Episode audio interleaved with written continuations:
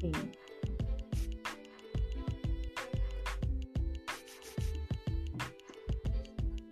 Olá, pessoal. Eu sou a Débora Ribeiro e dando continuidade ao projeto Anã Mulher, hoje vamos falar sobre a mulher negra nos espaços de poder. Hoje eu estou aqui com a maravilhosa doutora Camila Carneiro. Ela é advogada da Bahia, Salvador Bahia, na verdade, né? Ela é advogada feminista interseccional, especialista em direito do Estado, com atuação especializada em carreiras públicas, direitos humanos e familiarista, com perspectiva de gênero e raça. Antes de adentrarmos no assunto de hoje, eu gostaria de saber um pouco da história da doutora, né? Sobre a sua descoberta no mundo do direito, o que a levou a cursar esse curso e estar hoje trabalhando especialmente nesta área. Né? Que a doutora pode me falar um, um pouquinho sobre você. Primeiro, quero agradecer, Débora, pelo espaço, uh, saudar todos os nossos ouvintes né, desse podcast. É, estar aqui nesse momento representa muito justamente esse tema que a gente vai falar, né? estar ocupando um espaço, porque esse também é um espaço de poder, um espaço onde uma mulher preta pode é, trazer a sua vivência, trazer a sua experiência e trazer né, é, a sua história de vida, o seu, o seu histórico profissional. Isso também né, é estar ocupando um espaço de poder, porque a gente está dividindo, compartilhando com outras pessoas que podem também se inspirar na nossa trajetória, não especificamente na minha, mas de todas as outras mulheres que compõem né, é, o sistema jurídico, tanto na advocacia, né, como no sistema judiciário como um todo, no, no, no executivo, no legislativo. Então, agradeço imensamente a oportunidade.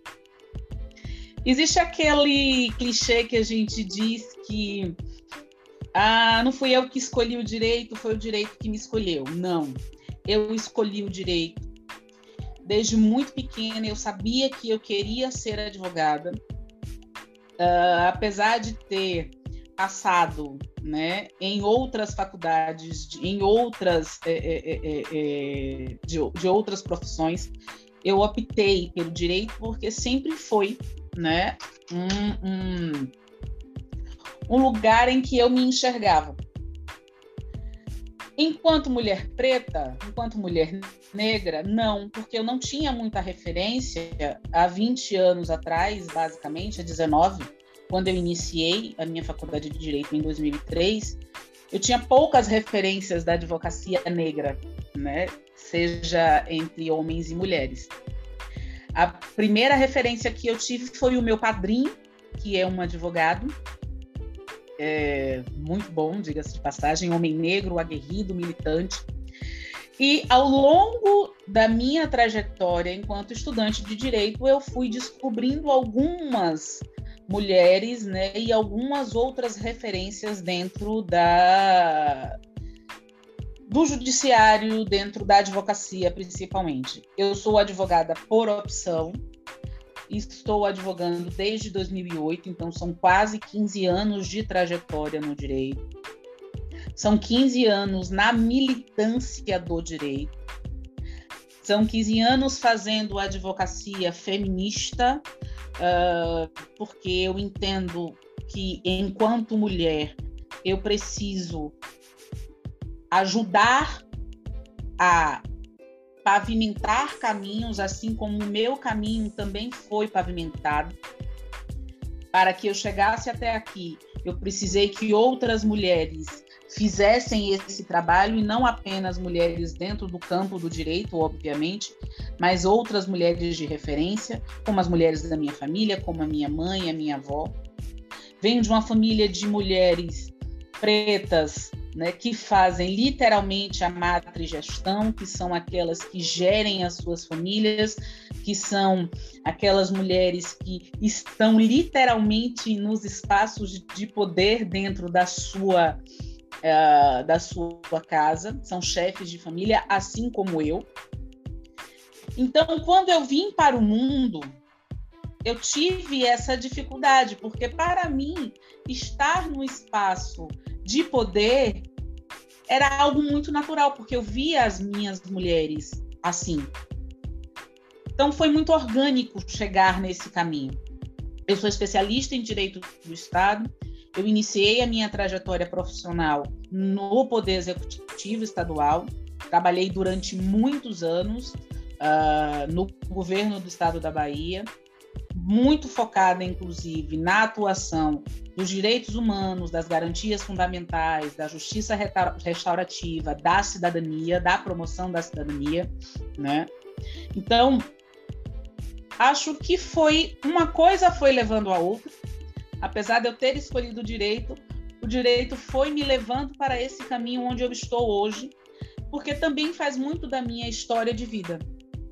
Eu nasci hoje já não pode ser classificado dessa maneira, mas eu nasci num bairro que é um dos bairros onde tem o maior contingente de pessoas negras dentro de Salvador, né, aqui na capital. Uh, é um berço cultural, é um berço de, de, de, de referência né, da história da negritude. Eu nasci na Liberdade, então, ter toda, ter toda essa bagagem me trouxe para onde eu estou hoje. Optei, para além das carreiras públicas, trabalhar com o direito do Estado, né? para nas carreiras públicas também atuar dentro do processo dos direitos humanos, fazendo um trabalho voltado para a perspectiva de gênero e raça, principalmente na área familiarista. Sou advogada de mulheres dentro dessa seara, não advogo para homens, e principalmente advogada de mulheres pretas. Porque eu entendo que as minhas irmãs precisam de suporte, ajuda, orientação e informação. Eu digo que mulher é, informada, bem informada, é mulher empoderada. Informação é poder. E quanto mais a gente multiplica a informação, quanto mais a gente partilha a informação, quanto mais a gente oferece aquilo que o mundo nos deu e compartilha com os outros os nossos conhecimentos, a gente faz com que essas mulheres que estão na base da pirâmide, principalmente as mulheres negras que estão na base da pirâmide, elas consigam fazer outros movimentos, conhecendo os seus direitos e façam a mudança né, da engrenagem do mundo, como diz a nossa, a nossa querida Angela Davis, quando a mulher negra se movimenta, toda a engrenagem do mundo se movimenta junto com ela. Então, o trabalho, Débora, na verdade, é devolver ao mundo aquilo que eu recebi. Eu sou egressa da política de bolsas, né?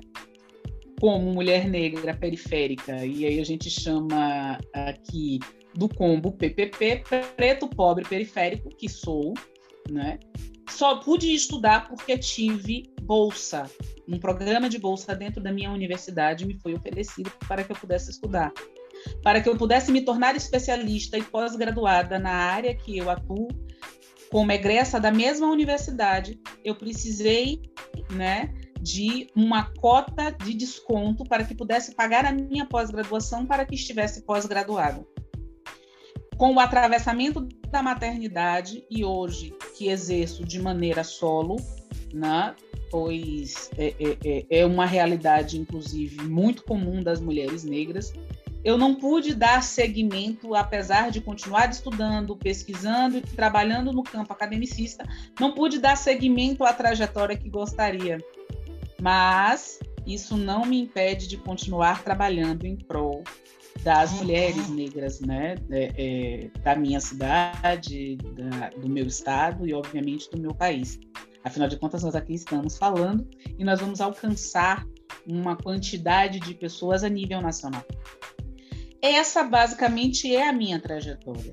A, a, a, minha militância na advocacia ela é pautada no exercício de fortalecer né, outras mulheres, no exercício de fortalecer políticas públicas, no exercício de valorizar o trabalho da advogada negra. E é basicamente isso, ou talvez tudo isso dentro do nosso povo, dentro é, da nossa estrutura que o judiciário impõe para nós enquanto advogados negros e negras, né? É, fazer um trabalho como esse é muito difícil, não é tão fácil quanto a gente pensa. Porque nós não pensamos apenas na questão econômica e financeira, a gente pensa na questão da responsabilidade do compromisso social que a gente tem com os nossos também. É isso, querida. É, no, muito bonita a sua história, a sua perspectiva, né? É, seu ponto de vista. Aí eu concordo com muitas das coisas que a doutora colocou.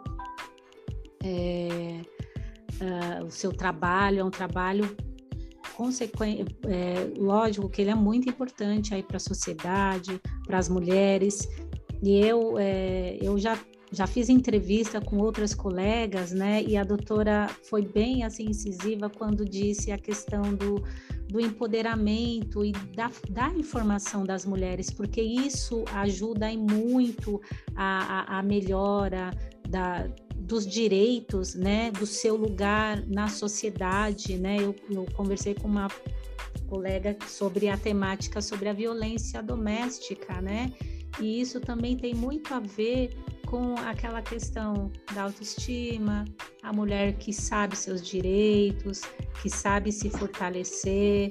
É, isso também é uma das causas para que estas temáticas sejam é, diminuam as estatísticas, né? E quando a doutora também disse sobre a representatividade, eu me vi ali na, na sua fala, porque eu também, quando eu me formei, é, não, eu não me formei por, por nenhum programa social, por nenhuma cota, porque naquela época nem existia também, né? Então, para mim, naquele momento ali de formação, do sexto ano em diante, que a gente fala, né?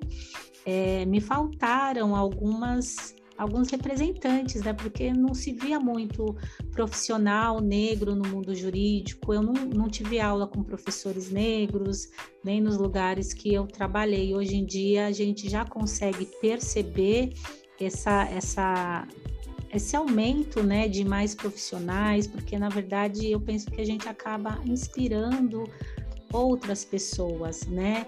Essa nossa conversa de hoje aqui vai ter um alcance muito grande, então vai ficar gravado, enfim, então isso também serve de inspiração. E eu vejo que ainda algumas mulheres, né, elas não se sentem é, essa, não sabem da força que tem, na verdade, né? É, por isso que é importante é, o meu trabalho, o trabalho da doutora aí como sendo também ativista, trabalhando na advocacia de mulheres, para fortalecer essa mulherada, né? Que às vezes elas não, não se sentem né, tão assim representadas é, e empoderadas, né? Porque o fato é, todas nós somos mulheres de poder, seja na sua casa, né? Todas nós exercemos algum papel de liderança, né? Seja a liderança na sua casa, no seu escritório, na sua equipe de trabalho, né? Na sua sala de aula, enfim, toda mulher eu já penso que já é uma líder nata, né? Porque nós já nascemos com dom até de darmos a luz aí para um outro ser. Então eu acho, achei muito válida a sua colocação, né?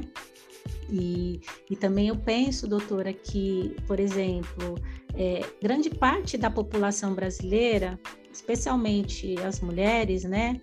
Mulheres negras, né? A gente tem uma representação social muito pequena, levando em consideração o peso da nossa população total, né? Isso está começando agora a ser alterado por algumas figuras, pelos movimentos sociais, né, pelas ações afirmativas. É, eu sei que aí na Bahia, em Salvador, vocês são muito mais assim é, evidentes nessas questões de, de movimentos né, e de ações do que outros estados do Brasil. Né? Vocês se sobressaem até mais do que isso. Isso é uma coisa realmente admirável.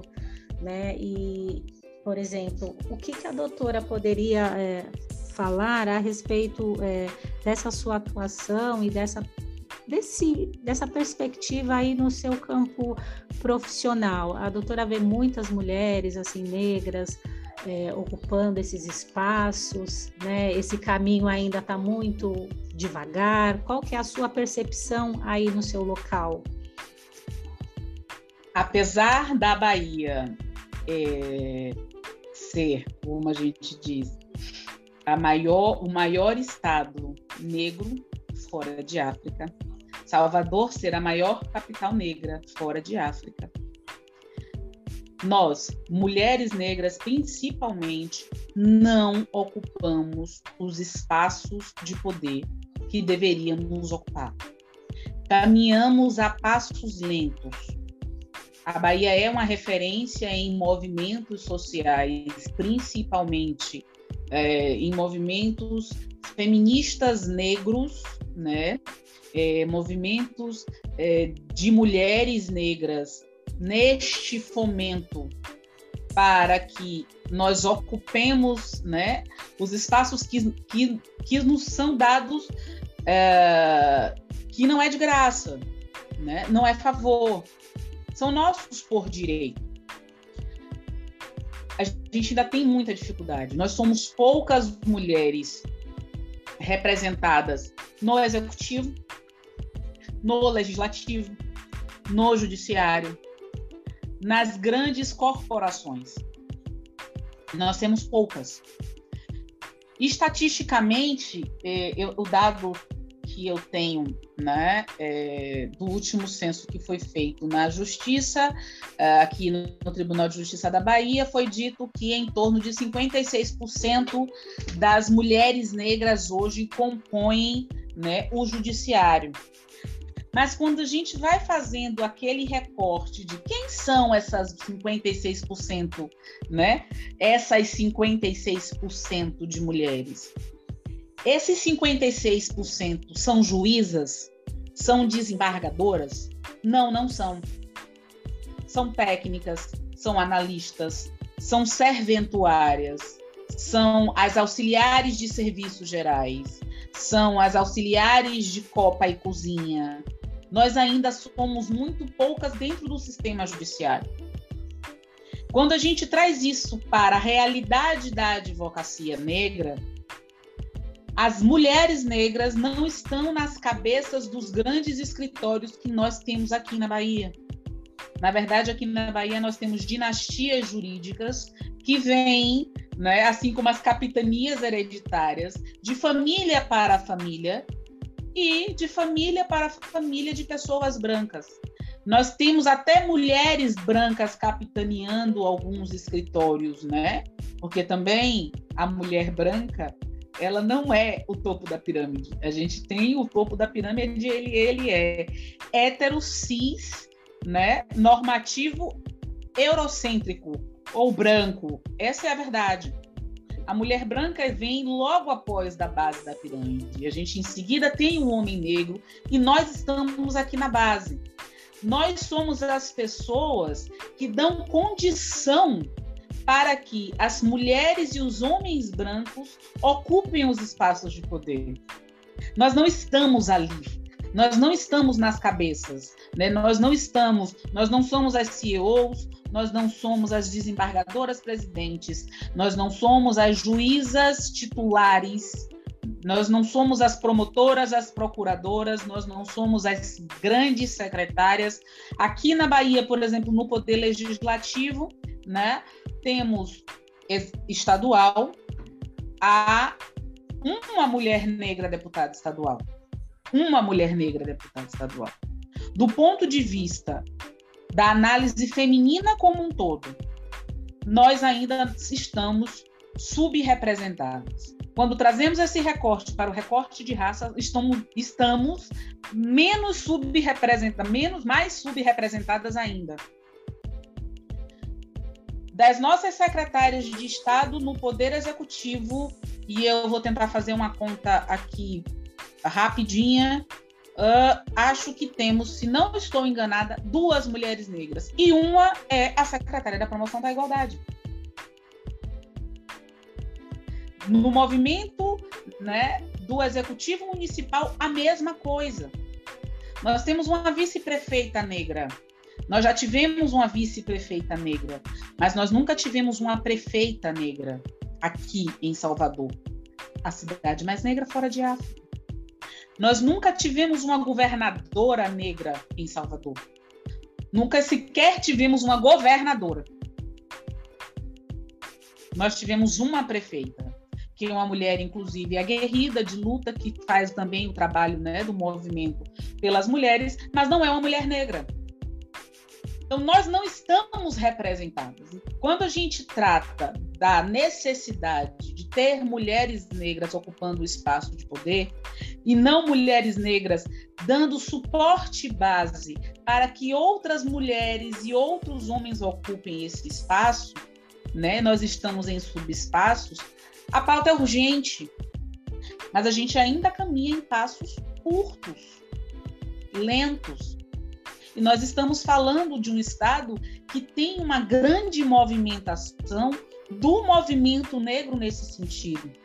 E ainda assim, esses lugares não nos alcançam. Para que a gente consiga chegar a esses lugares, principalmente enquanto mulher negra, há uma dificuldade muito grande. Porque essa história da democracia racial e da meritocracia, que nós sabemos que é uma falácia, né?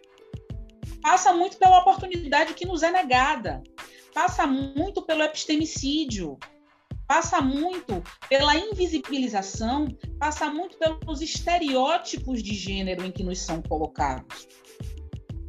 Nós, enquanto mulheres negras, temos alguns estereótipos que é imposto pela sociedade, principalmente pela branquitude, justamente para que a gente trave e que a gente não avance.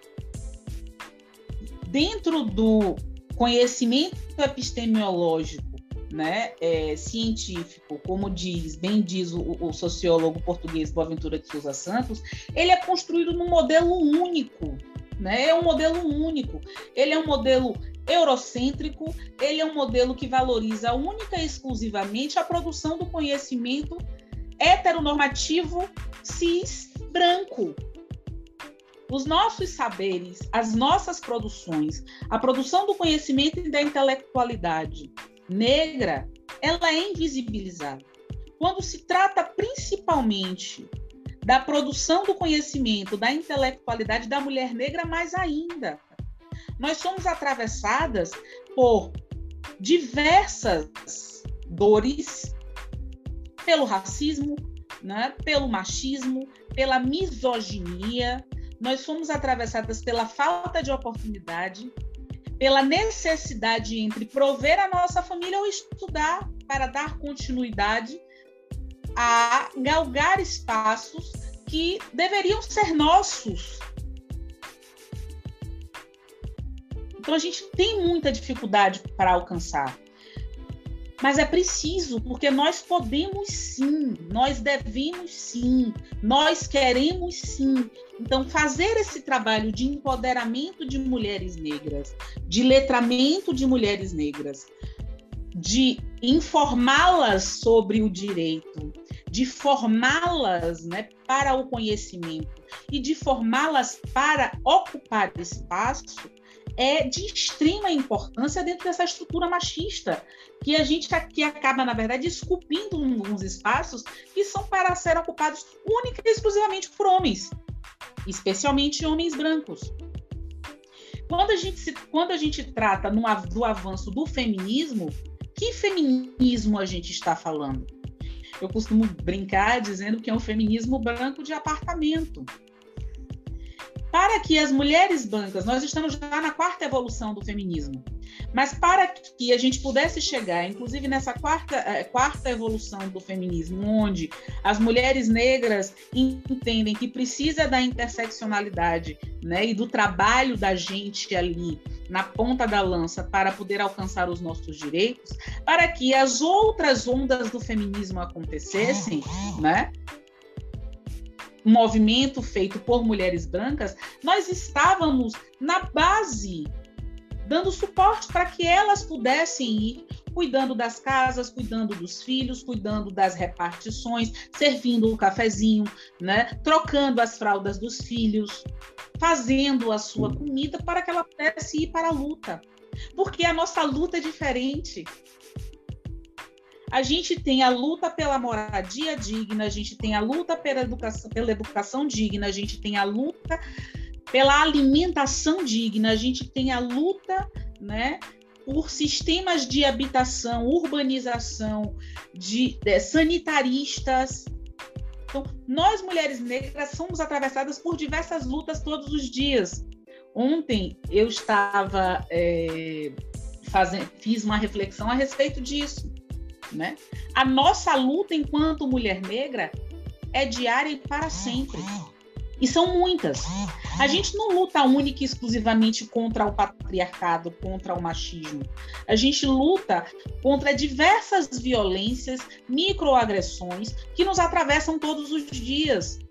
E elas são feitas exclusivamente para nos deter, para não nos proporcionar né, a chance de avançar e ocupar esses espaços. Essa é, ideologia de gênero que nós temos não passa por nós. Somos nós que construímos e que estamos construindo isso. A questão do feminismo negro, ele é diferente sim do feminismo branco porque nós lutamos por outras coisas.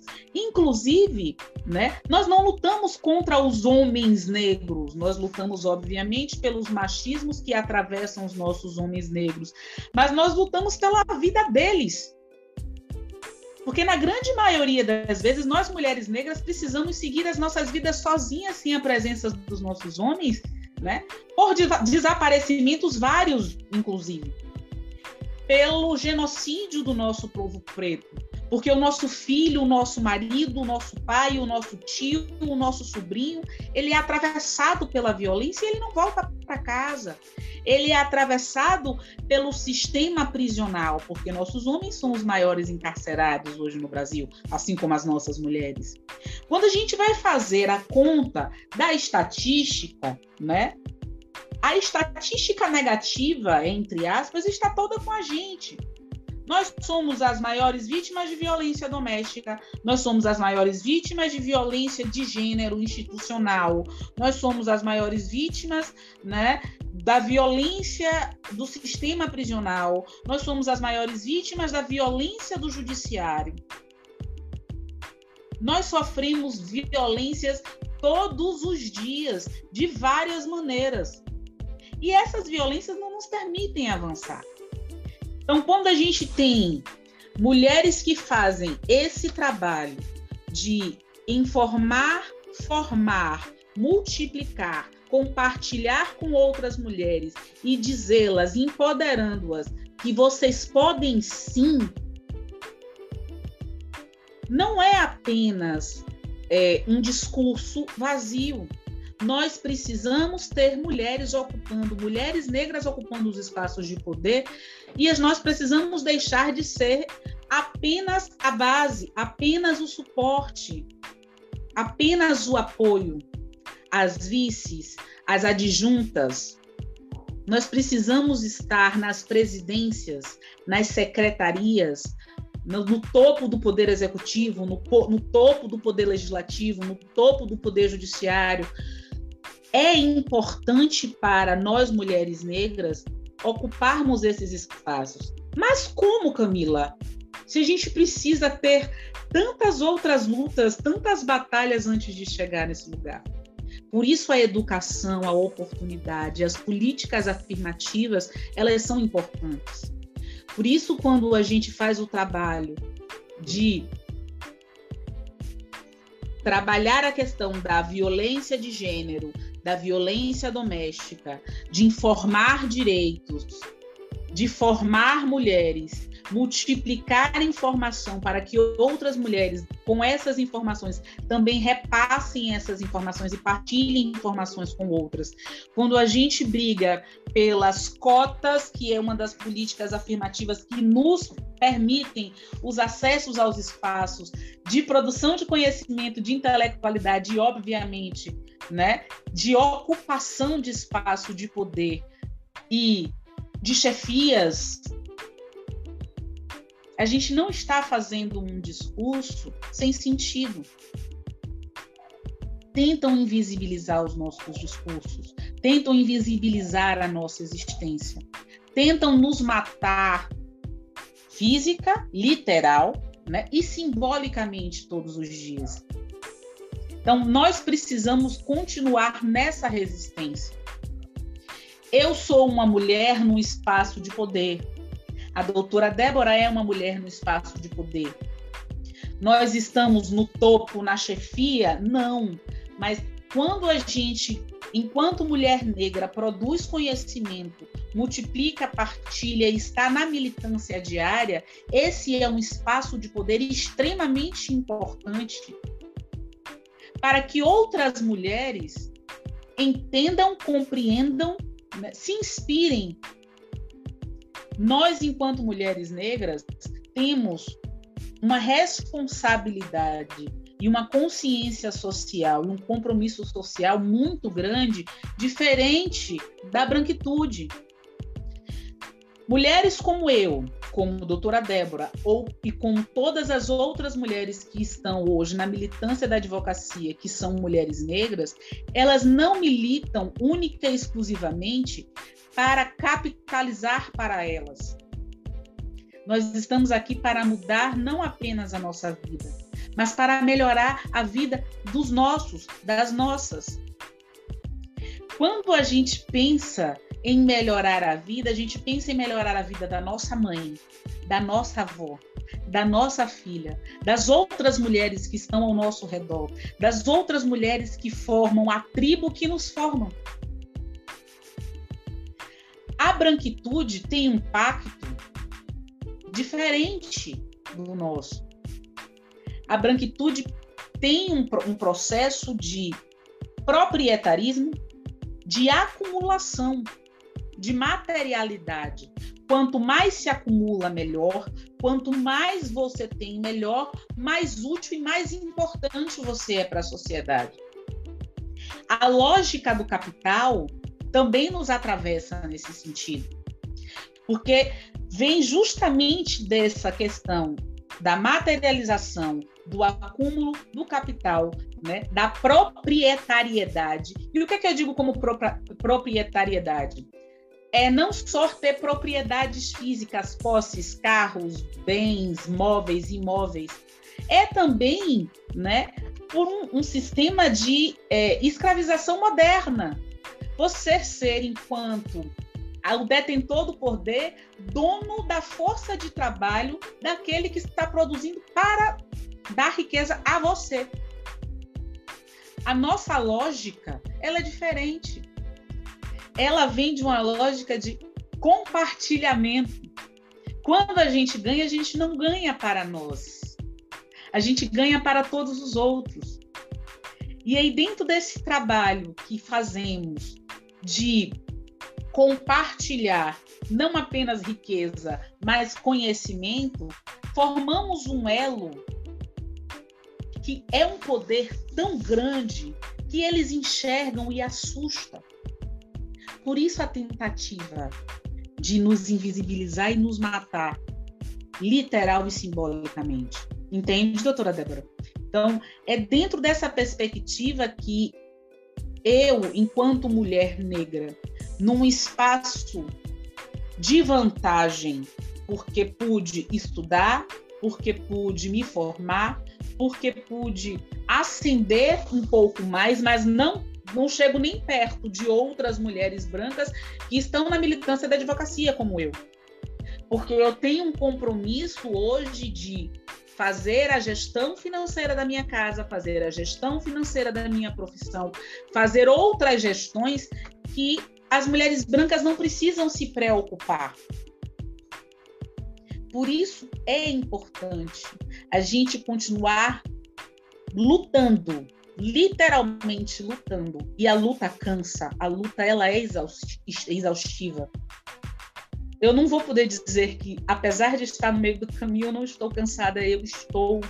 Mas eu preciso continuar lutando para honrar a luta das que vieram antes de mim, para continuar honrando o meu caminho, para continuar honrando o seu caminho, doutora, e para continuar honrando também, pavimentando e abrindo o caminho das outras mulheres negras que estão chegando agora.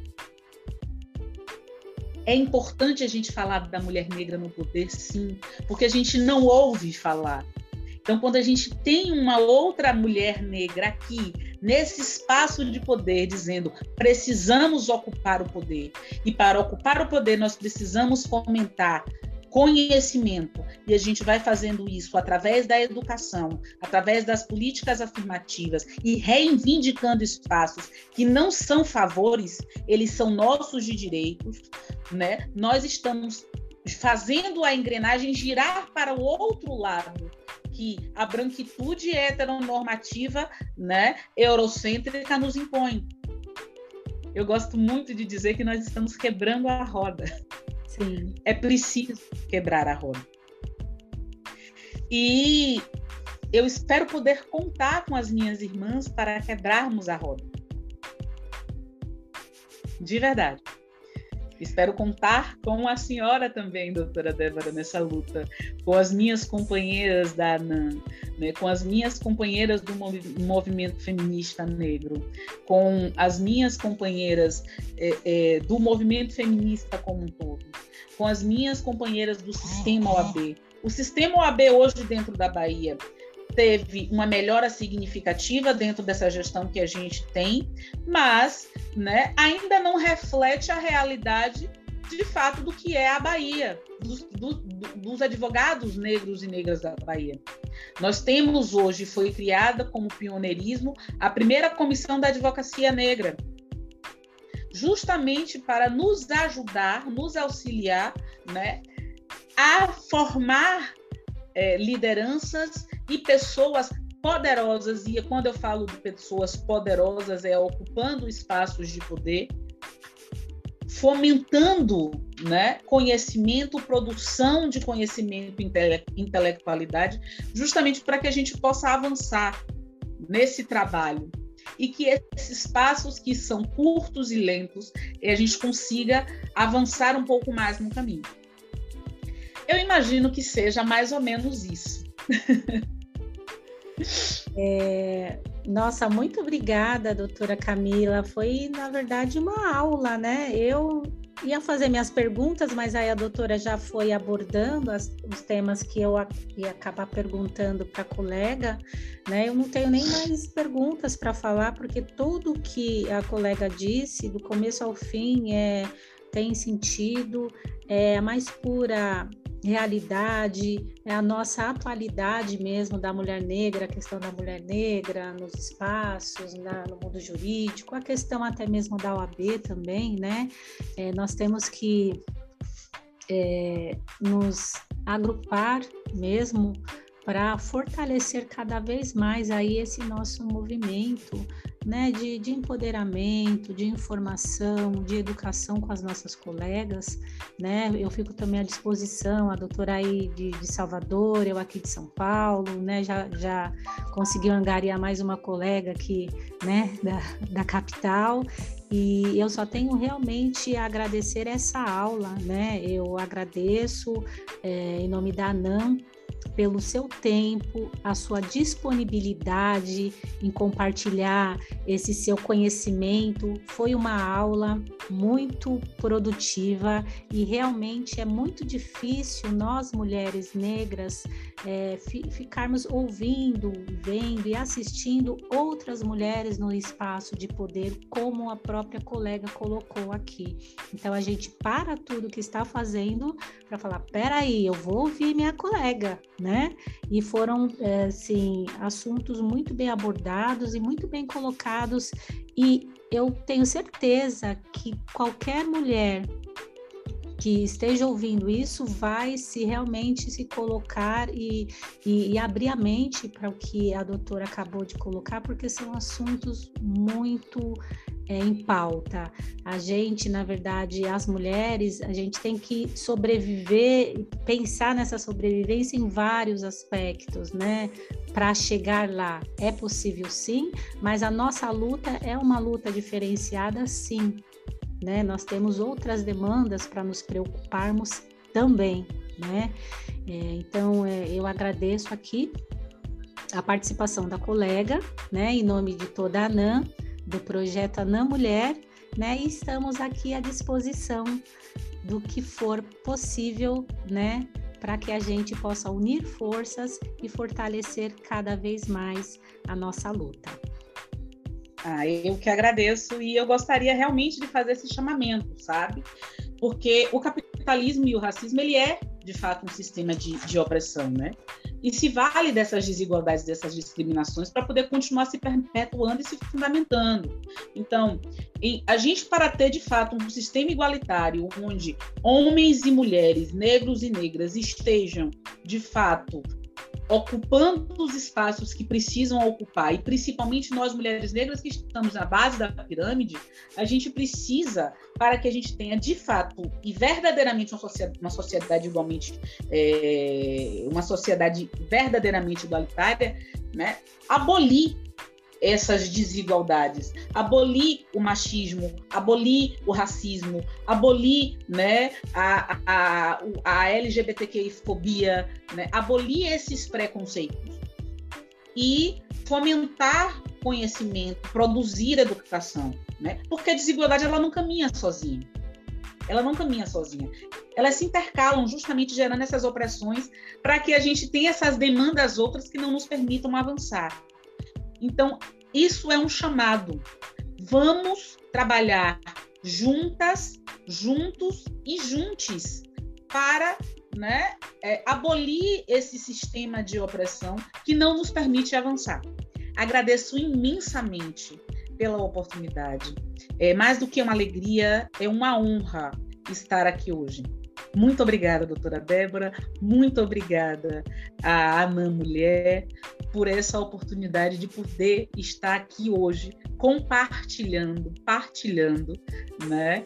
É, não conhecimento, mas experiências. Sim, perfeito. É, eu encerro aqui o, o, nosso episódio, mas eu peço que você, ouvinte, fique conosco, porque amanhã continuaremos com mais um episódio do Ana Mulher e vamos trazer outra convidada maravilhosa que vai nos presentear com a sua belíssima fala, como fizemos aqui hoje com a doutora Camila Carneiro. Eu peço que você, ouvinte, curta, compartilhe e comente nos nossos episódios e siga a Anã nas nossas redes sociais. Até logo!